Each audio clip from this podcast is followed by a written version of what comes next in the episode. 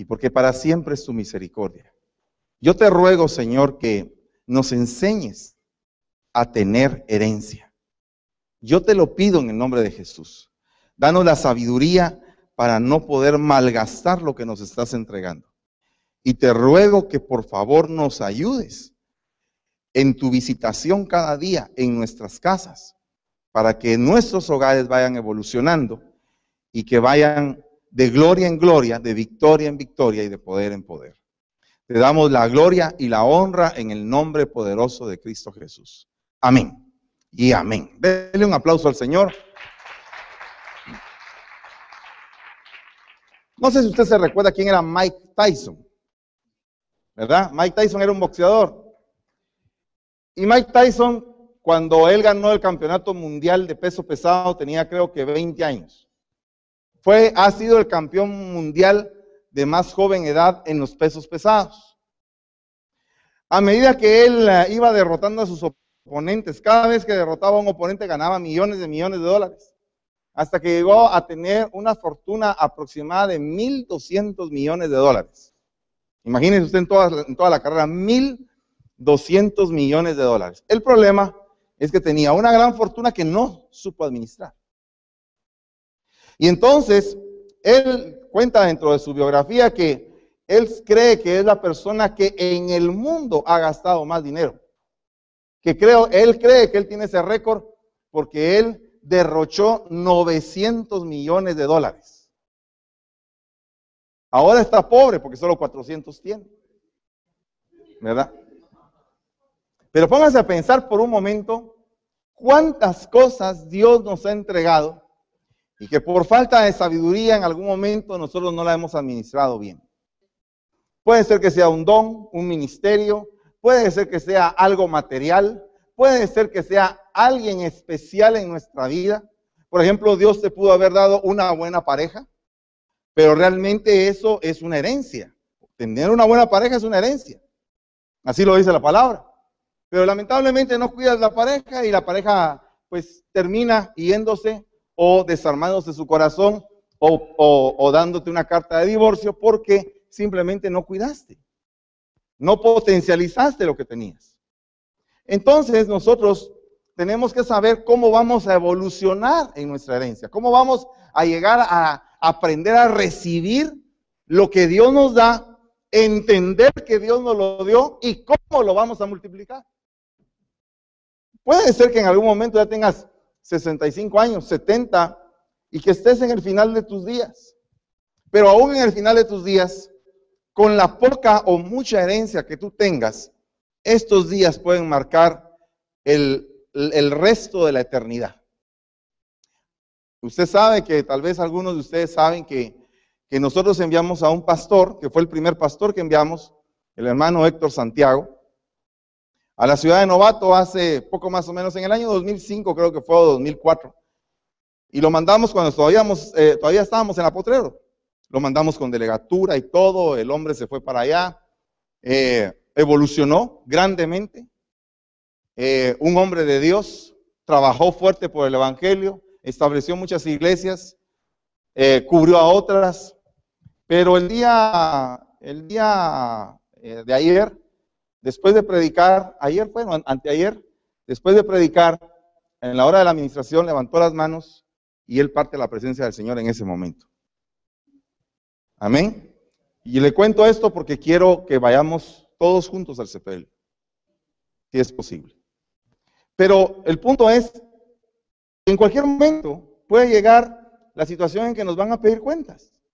En cualquier momento. No importa si tienes 15, 20, 5, 60 años, 40, no importa. Llega el momento en el cual tienes un llamado de parte de Dios, te llama a su presencia y a rendir cuentas. Y entonces la pregunta es, ¿qué hiciste con tu herencia?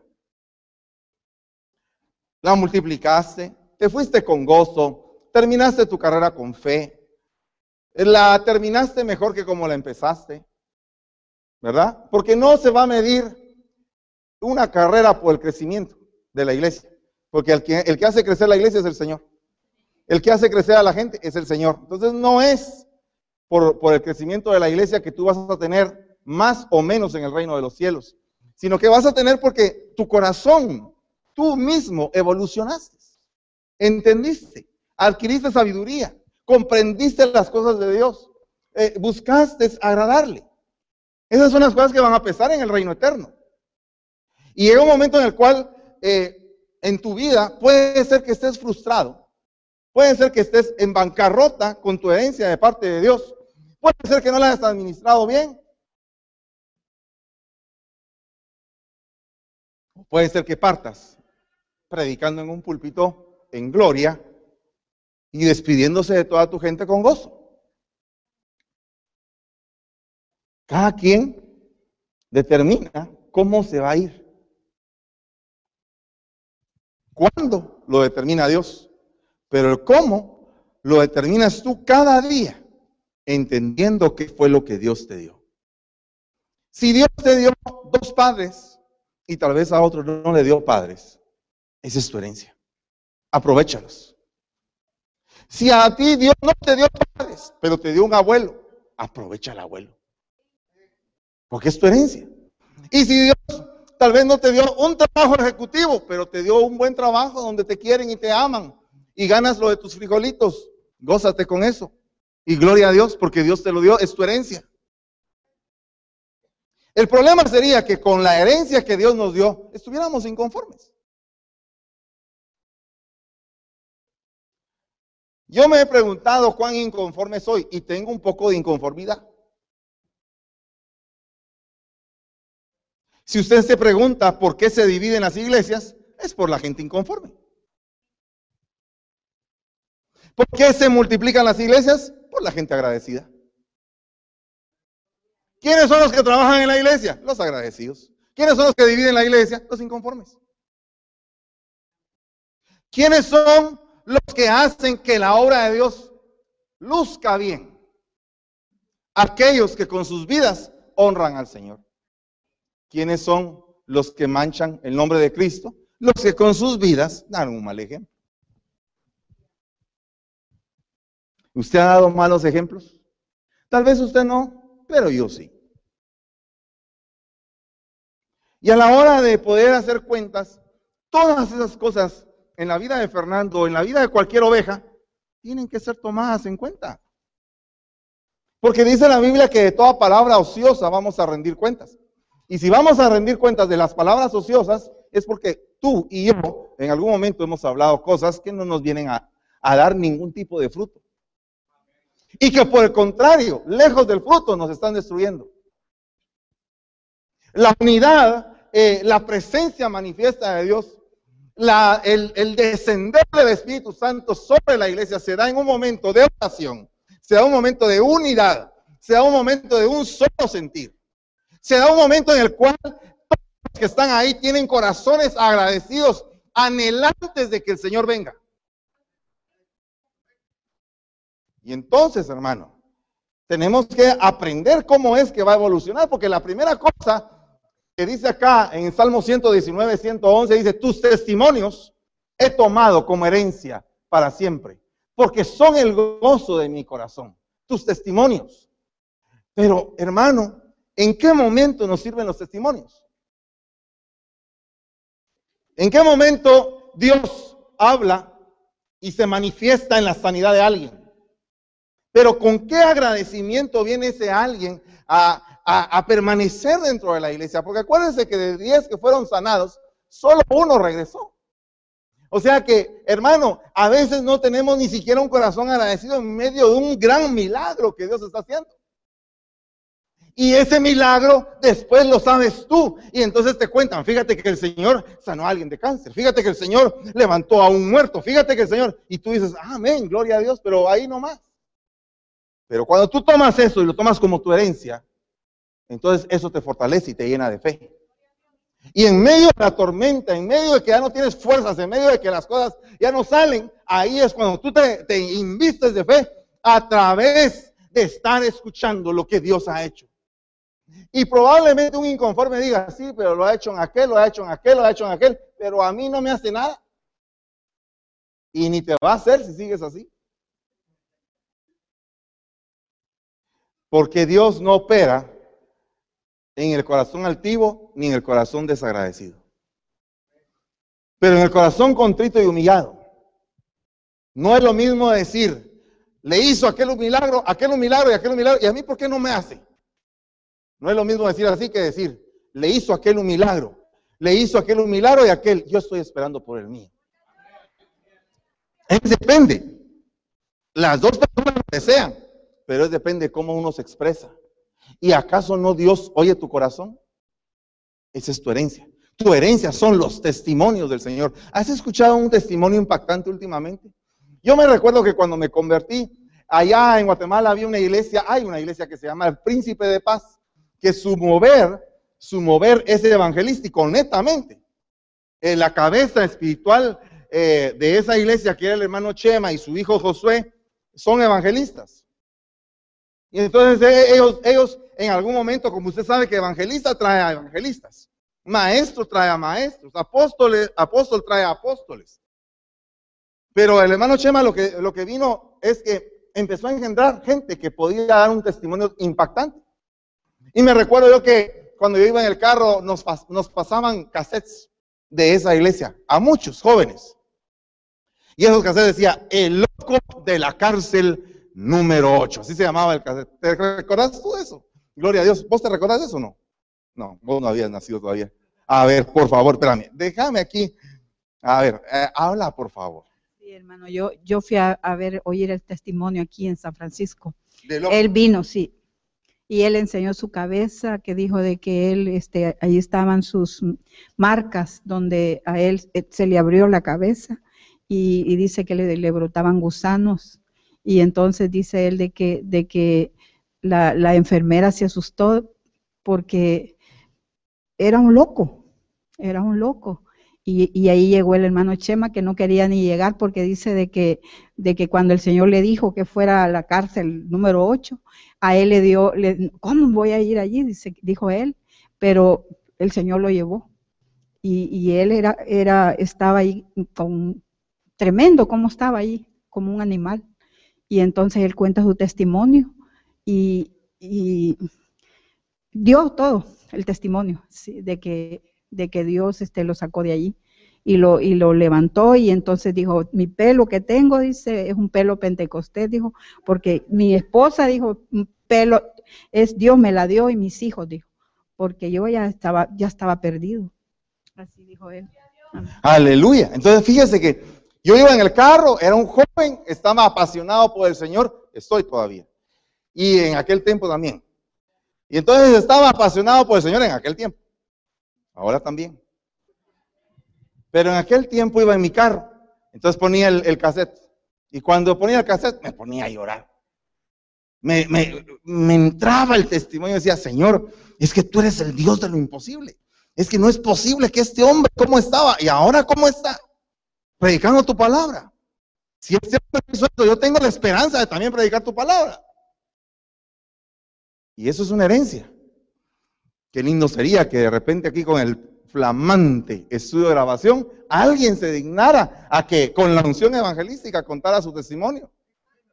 Y que de repente pasáramos los CDs ahí gratis Dice, mira, te voy, a, te voy a entregar el CD de una, de una hermana loca que estaba en tal parte y, y se volvió cuerda de la noche a la mañana. El testimonio de la oveja loca. ¿Verdad?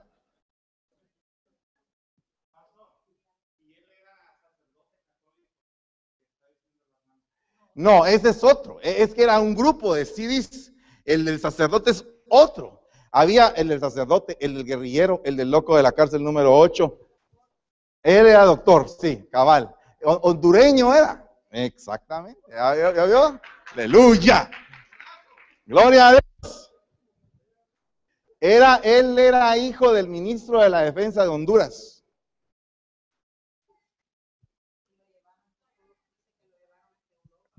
Sí, tenía dinero para poder arreglar el problema, pero no, nunca pudo, excepto nuestro Señor Jesucristo.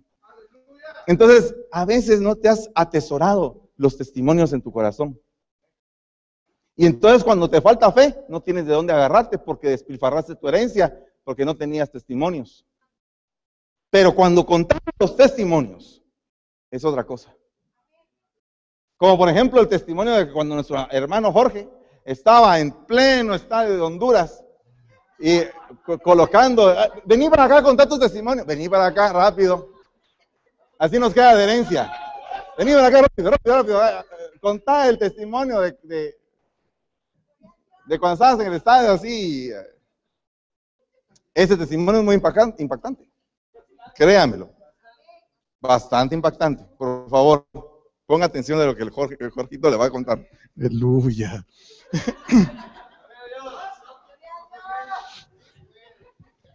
Tenía como 18 años por ahí. Estaba en los años más altivos, más altaneros, cuando la cresta estaba así. Yo lo puedo todo. Vino el doctor John Guichot a predicar al Estadio Olímpico de, Honduras y nos invitaron a nosotros a, ministrar la alabanza. Eh, para las cuatro y media de la tarde, eh, ya habían bastantes, miles de personas en el estadio. Y habían, eh, estaba la, tarima grande, imagínense usted cuántas bocinas y todo. El muchacho de sonido me llamó a mí para subir al escenario a probar sonido. Y entonces yo estaba en una carpa al par del, al par del, del escenario y en, el, y en esa carpa estaban los grupos de alabanza que íbamos a ministrar esa noche. Ahí había una bocinita y en esa bocinita sonó Jorge Heinz, subí al, escenario, necesito probar eh, sonido. Y yo, con permiso, por favor, a mí me llamaron. O sea, van a ecualizar el estadio con mi voz. Permiso, permiso. Y entonces subí y agarré el micrófono. Toda qué gran tarima yo en medio ahí. Audio, sonido, sí, dos, dos, sí, bueno, aquí. Mira, bajale a 250 aquí, por favor, en eh, la frecuencia de, 2.5 kilohertz, por favor, aquí. Y ahí todo va. Probando, probando cada uno de los monitores, probando sonido de la sala, sonido de la casa. Aló, aló, sonaba todo allá. Si aquí a mi derecha me escuchan, por favor, quiero escuchar un grito fuerte. ¡Ah! Se escuchaba. A ver, aquí a mi izquierda, no, aquí a mi izquierda casi no me escuchan. Jorge, por favor, Jorge se llamaba el muchacho del, del, sonido. ¿ah? Arlame allá, por favor, mira que la gente allá no escucha bien. Ahora sí, ahora sí, Jorge. A ver, allá al fondo me aseguré que todo mundo me estuviera viendo.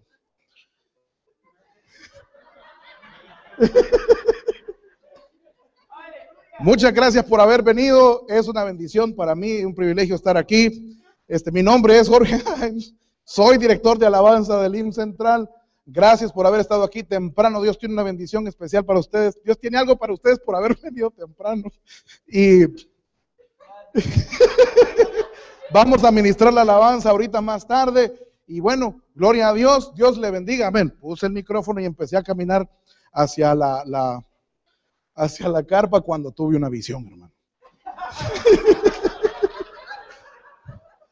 Vi el cielo y mis pies. Pero no fue una visión, fue que me caí. De repente así, me caí y se escuchó. Imagínese usted, yo escuché el trancazo cuando me caí y escuché.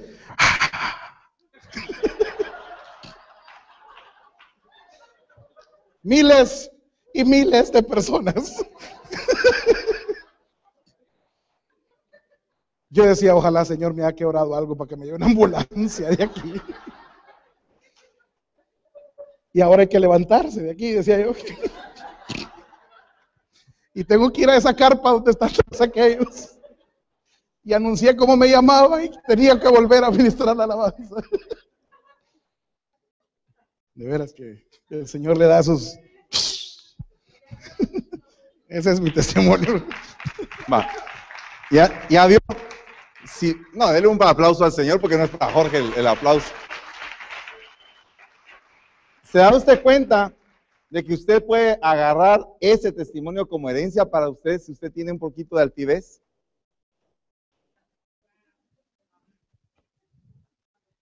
¿Para qué le va a pasar a usted? Ya le pasó a él. ¿Para qué se van a reír de usted? Ya se rieron de él. ¿Verdad? O sea, es un testimonio.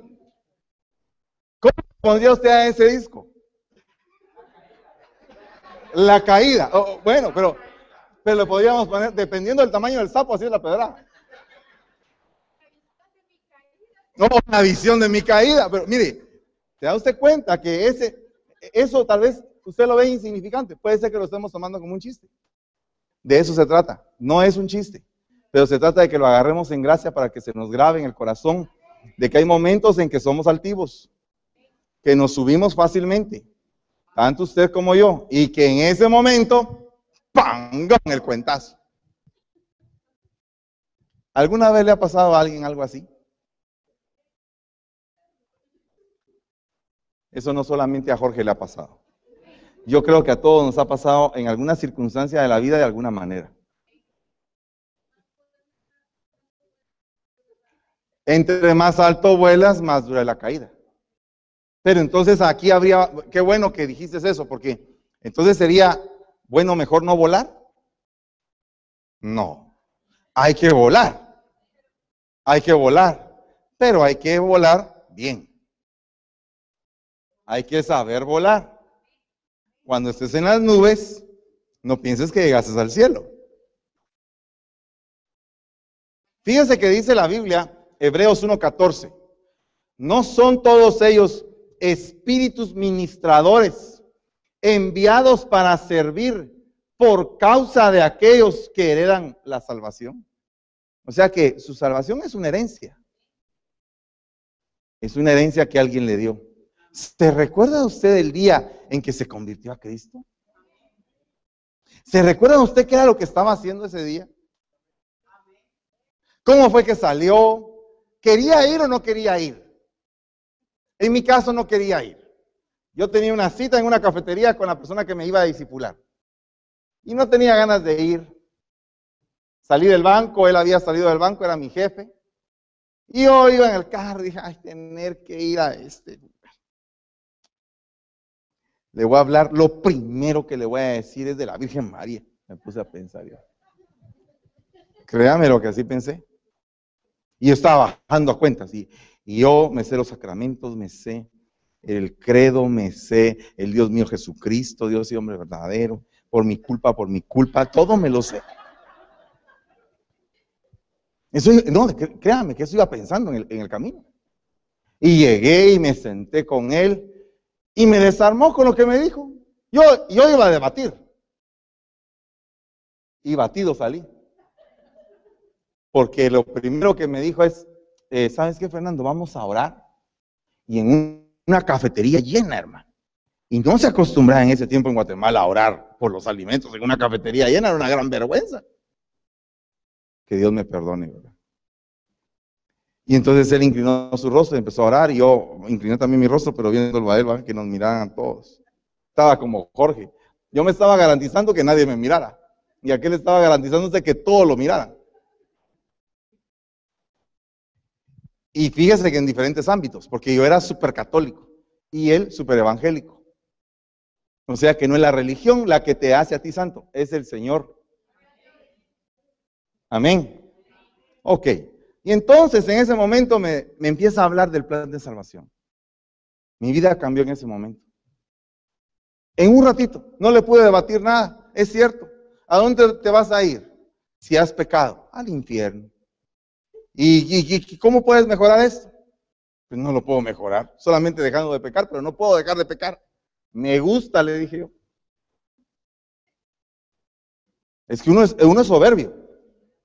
A mí me gusta pecarle. Y no te quieres ir al cielo. No, le dije, porque el cielo está ocupado. Por todos los santos. Así le dije, mire qué arrogante. Contestó. Pero siempre la paciencia del cristiano, ¿verdad? Conmigo tuvieron paciencia. Y a veces uno no tiene paciencia, hermano. Y entonces viene y resulta que me empieza a evangelizar y a evangelizar hasta que llega el momento en que me dice, ¿querés recibir a Cristo? Y la Virgen María le dije yo. Créanme que así le dije. Yo sí recibo a Cristo, pero también a la Virgen le dije. Porque es la madre de Jesús. Mira, ahorita no nos ocupemos de María, me dijo. Ocupémonos de si querés o no querés recibir a Cristo. Pero es que me van a cambiar de religión. Yo no te estoy ofreciendo ninguna religión, me Yo te estoy ofreciendo un encuentro personal con el Señor Jesucristo. ¿Lo quiere recibir o no lo quiere recibir? Amén, me dijo. Amén, le dije. No, no le dije amén. Sí, le dije. Y entonces hicimos la oración de fe. En ese momento, mi vida cambió. Y ha ido cambiando cada vez más. Y cada vez más. Y he experimentado que en este camino he caído y me he levantado. He caído y me he levantado. Y he experimentado que en cada fracaso que he tenido ha habido una experiencia buena. Ha habido una gran bendición. Que después de que uno queda en el lodo como cayó aquel en la pista, después viene una gran levantada. Porque después te tocó ministrar, ¿va? Y hubo una gran bendición. Y se olvidaron todos de la caída. Ah, no tan amén. Pero se da cuenta que hubo una bendición. Solo la bendición de estar ministrando ahí era ya algo maravilloso, un privilegio. Entonces, cuida tu salvación. Es una herencia. ¿Cómo la estás cuidando? ¿No te ha hablado esta semana el Señor acerca de tu salvación? ¿Qué estás haciendo con la herencia que Dios te dio? ¿Con la sangre que Él derramó? Entonces, fíjese hermano que es bien tremendo porque esa herencia conduce a otra, conduce a la herencia de la bendición. Y con esto voy a terminar porque faltan bastantes herencias, pero quiero explicarle esta. Porque sabéis que aún después, cuando quiso heredar la bendición, fue rechazado. Pues no hay ocasión para el arrepentimiento, aunque lo buscó con lágrimas. En un momento en el cual menosprecias la primogenitura, te perdiste la herencia llamada bendición. Mire, usted ve el camino de Saúl hasta el día de hoy y ve el camino de Jacob hasta el día de hoy y usted se va a dar cuenta que es bendición. Verdaderamente, ¿qué es bendición? Porque usted sabe que los judíos son los inventores del riego por goteo que, no, que en los desiertos nadie puede sembrar excepto ellos. Ellos lo inventaron. Agarraron y cultivaron tomates en el desierto. Dígame si no se cumple la palabra de que el sequedal se convierte en manantial. Pero ¿y cómo se va a convertir en manantial? Así como por arte de magia. No. El Señor da sabiduría y la sabiduría es una bendición sabiduría para trabajar, para estudiar. ¿Por qué es que los mayores genios de la historia, la gente muy intelectual, son judíos? Un montón. Usted ve que en Guatemala, allá tenemos dos premios Nobel, uno de literatura y uno de la paz. ¿Verdad? Usted vaya y busque en los premios Nobel cuántos premios Nobel tienen los israelitas y usted se va a dar cuenta que es bendición. Y aparte de eso, los premios Nobel israelitas que son nacidos en otra nación, pero que de descendencia judía. Son gente estudiosa. Son gente que tiene bendición. Entonces ahora yo te digo a ti, ¿no puedes tú heredar bendición? Que donde nadie ha hecho algo, tú lo haces. Donde todo sale torcido, tú enderezas calzada. Donde todo está en ruinas, cuando tú pasas, se componen las ruinas. Yo creo en esa bendición. Creo en esa bendición y creo firmemente que donde yo paso, voy a dejar bendecido. Y yo creo que eso también es para ti. Donde tú pasas, ahí va a haber bendición. Donde tú llegues, donde tú a ti te contraten, tú vas a llevar la bendición porque tú heredaste eso. El derecho de primogénito. Y no me refiero a un primogénito biológico. Tú te das el derecho de ser un primogénito espiritual. Y, te voy a explicar por qué. Porque tu hermano mayor, que es Jesucristo, que es el primogénito de entre muchos hermanos, él se despojó de su primogenitura para, para que tú tengas la oportunidad de vestirte de cordero como se vistió Jacob para alcanzar la bendición que tenía Esaú.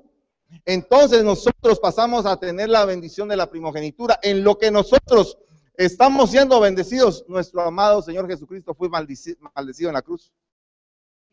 En lo que nosotros estamos siendo cada vez más levantados, Él fue más humillado en la cruz. Entonces su maldición, su dolor, su enfermedad, no era de Él, era de nosotros, pero cayó en Él, para que nosotros heredáramos la bendición. Tú tienes derecho a ser bendecido. No, perdone, no está entendiendo. Mire. No, mire, oiga bien lo que le voy a decir. Usted está en un país que no es el suyo. Yo estaba pensando en eso. Yo soy guatemalteco. ¿Verdad? Mi guatelinda. Guatemalita la bella, le digo yo. Quiero a mi país. Me gusta mi país. Lo conozco completo. Me gusta, totalmente. En todos los lugares. Chiquito, bonito, con gente sencilla, pero bien, bien nice. Pero por algún motivo Dios me mandó a este país. ¿Qué voy a hacer yo en este país? ¿Qué es lo que tú vas a hacer en este sistema? Te cambiaron de sistema. Te sacaron de tu país, digas El Salvador, que tan bonito que es, con un calor que sauna parece, ¿verdad? O en Honduras, o de Nicaragua o de México. Hay lugares preciosos. Usted con nostalgia sabe recordar el suyo. Pero usted está aquí ahora. Aquí está ahora. Y aquí es el lugar de su bendición. No, hermano, oiga, aquí es el lugar de su bendición.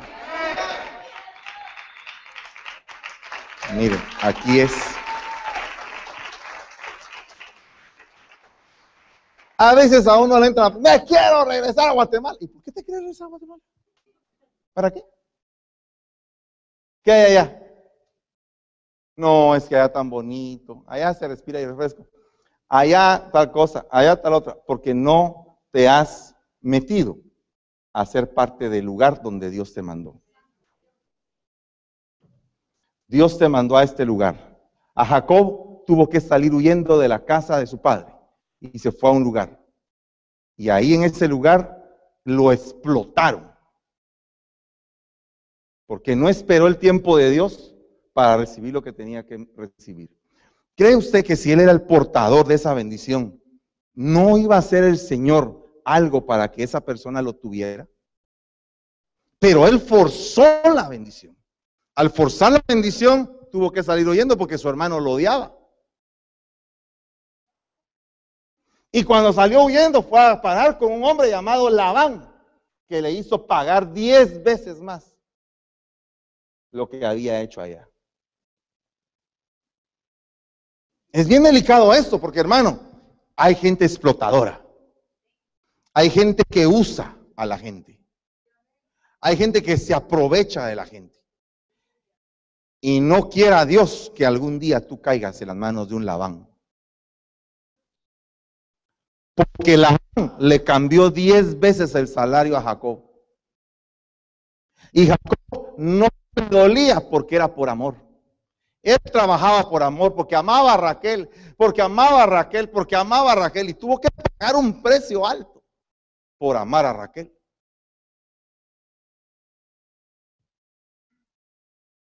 Entonces, hoy, pueblo de Dios, quiero recordarte que puedes y debes y tienes una herencia llamada bendición.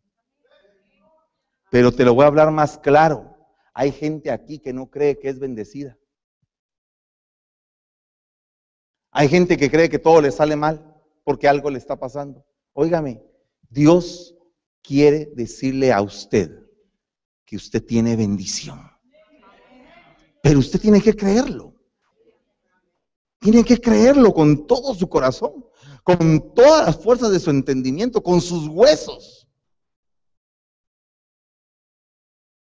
Llega un momento de la frustración de la persona donde ya no aguanta la prueba, donde no aguanta eso, que dice, no tengo bendición. Momento, dice el Señor, yo ya derramé mis bendiciones. Yo ya te bendije con odio de alegría más que a tus hermanos. Más que a tus hermanos. Mire, si algo tenemos que reiniciar de muchas cosas, ¿qué yo le estoy pidiendo al Señor? Su pastor es una persona que normalmente ve bien las cosas. Ese es mi carácter. Así soy. Veo casi siempre bien, bien en todos lados. Me cuesta ver el mal. Pero ese año recibí un ataque fuerte para ver mal las cosas. Y ese ataque he estado peleando contra eso. Y le he estado pidiendo al Señor. Ha sido eh, un ataque fuerte. Ahora yo digo, si a mí me ha pasado, ¿por qué no le puede pasar a usted? ¿No será que usted también ha perdido en algún momento el sentido de la bendición? Y le voy a explicar qué fue lo que el Señor me hizo ver ahí arriba en el monte, cuando echamos sal y echamos aceite. Que nadie te quite tu sabor, Fernando. Yo oí esa voz, que nadie te quite tu sabor.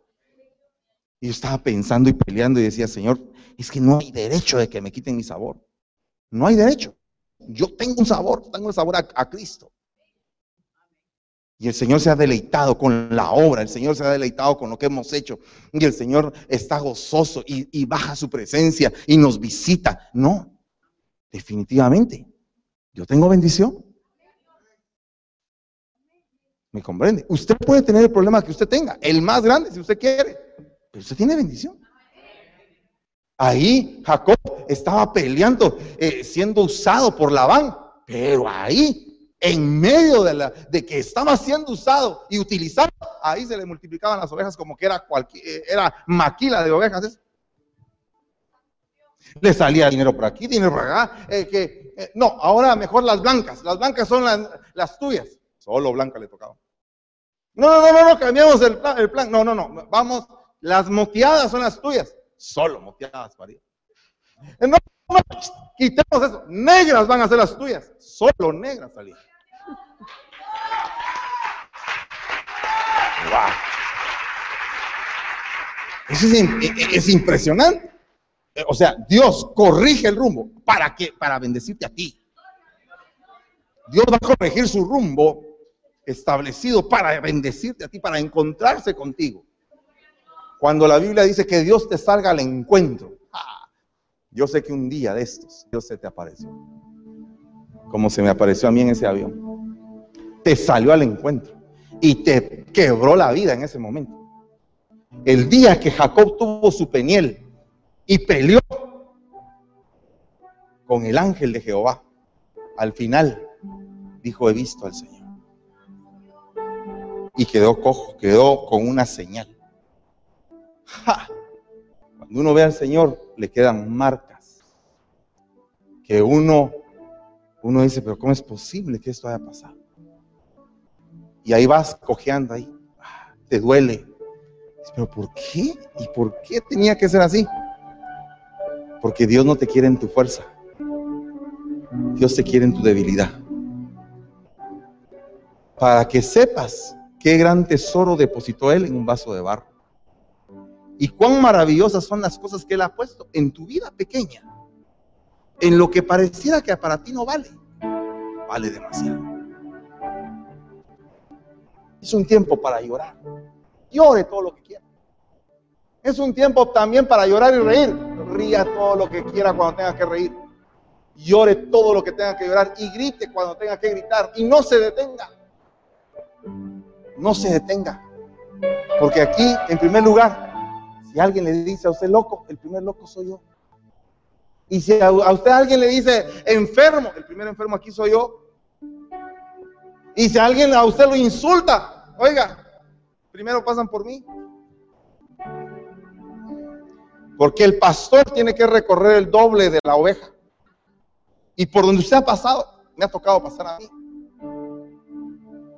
Y le digo en el nombre poderoso de Jesús, que yo manos de Dios amaqueándonos como un padre amaquea un hijo para que el hijo vuelva en sí.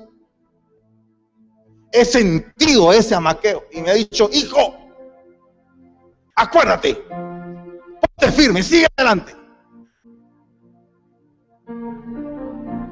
Ese amaqueo es fuerte, pero te define.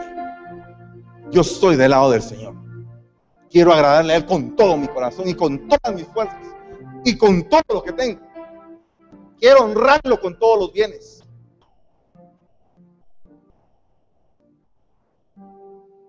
Te tienes que definir. Es un amaqueo espiritual el que está pasando. Para definición. O estamos con Él o no estamos. Pero yo estoy. Y los que quieran estar conmigo, tienen que estar. Y vamos a estar. Y le voy a decir algo más. En estos días has estado pasando tribulaciones, angustias, persecución. Pero dice la palabra, en todas estas cosas somos más que vencedores. Somos más que vencedores. Ponte de pie en el nombre de Jesús y dile al Señor, Señor, yo voy a pasar por mi bendición. Y si quieres puedes venir a recibir la herencia. La herencia se llama bendición, esa es tu herencia. En cualquier lugar donde estés, ahí te va a acompañar la bendición. Te va a seguir la bendición. La gente misma se va a asombrar de ti. Solo tienes que saber cómo utilizar esa bendición. Si la la administrar o la potencializar hasta donde te toquen las fuerzas. Ya ha habido pérdida de tiempo. Ya ha habido pérdida de tiempo. Ya ha habido pérdida de tiempo, mis amados hermanos.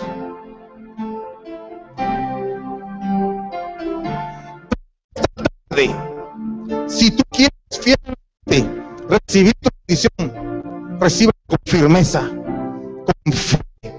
Y dile Señor, recibí con fe mi bendición. Que tú estás conmigo, que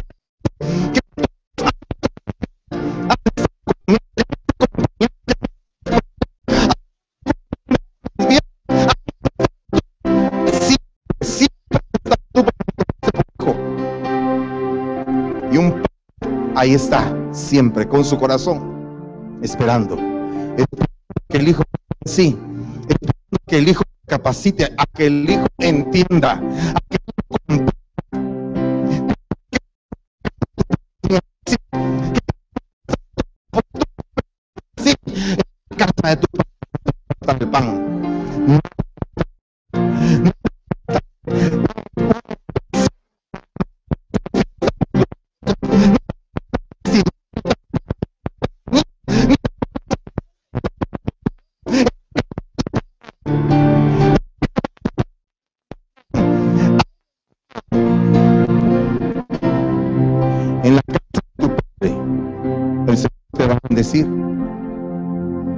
atiende tu herencia, atiende tu herencia,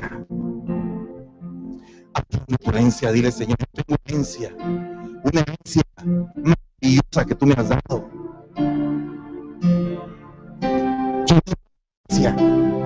Soy dichoso, Señor, soy dichoso.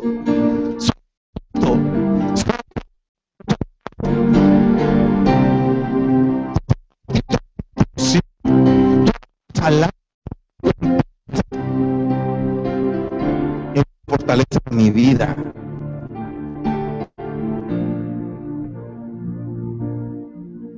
Tú estás aquí teniendo cosas que no mereces igual que yo. Y teniendo cosas que hemos alcanzado por la bendición del Señor. Oh, si tú percibes del ambiente espiritual, el Señor está derramando en este momento sobre tu vida, varón, fortaleza. Gran fortaleza, fortaleza espiritual. Tus tótanos,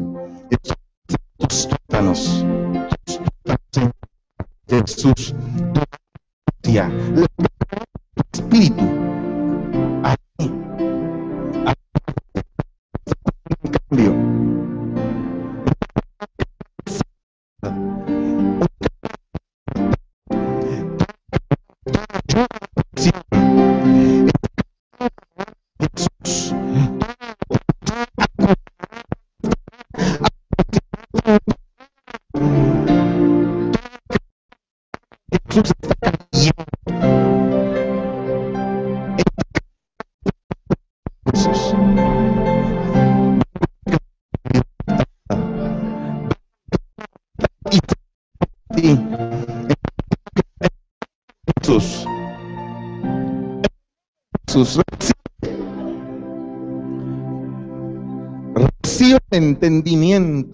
es tu bendición. Porque has estado a veces diciendo, ya no aguanto, Señor, no entiendo mi bendición. ¿En dónde está mi bendición, Señor? Ahí está. Aquí la tenemos. Ahí está tu bendición. Recibe tu bendición. Abre tus manos. Bien lo dijo Abigail. Abre tus manos. Esto es de Dios. Abre tus manos. Recibe tu bendición. Dile, Señor, recibo mi bendición. Solo el hecho de que tú estás aquí es una gran bendición.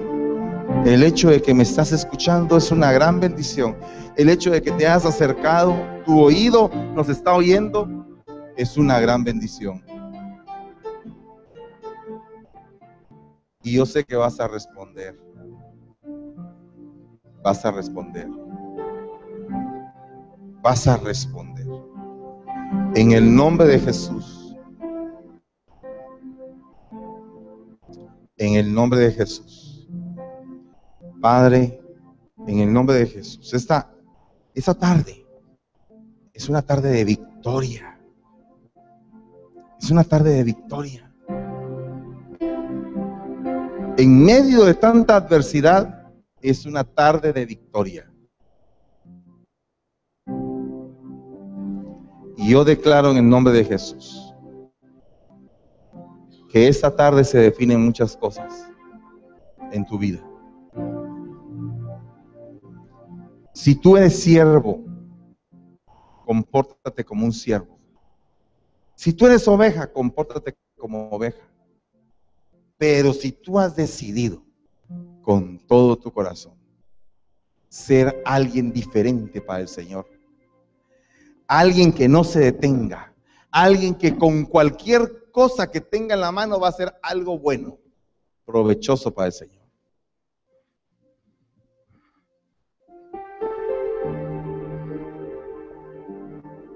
Entonces, esta es la tarde tuya. Esta es tu tarde.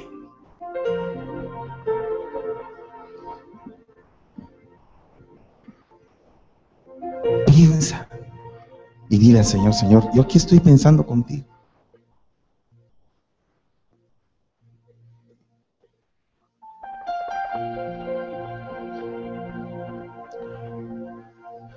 Hay un llamado para ti, hay un llamado. Esa va a ser tu herencia. ¿Qué vas a hacer con él? Ese es un tiempo para definirlo. O te vas a definir por el llamado o te vas a definir por tus deseos. Tú defines qué quieres hacer. Yo me estoy definiendo por mi llamado y por el amor que le tengo al Señor. Define tu llamado.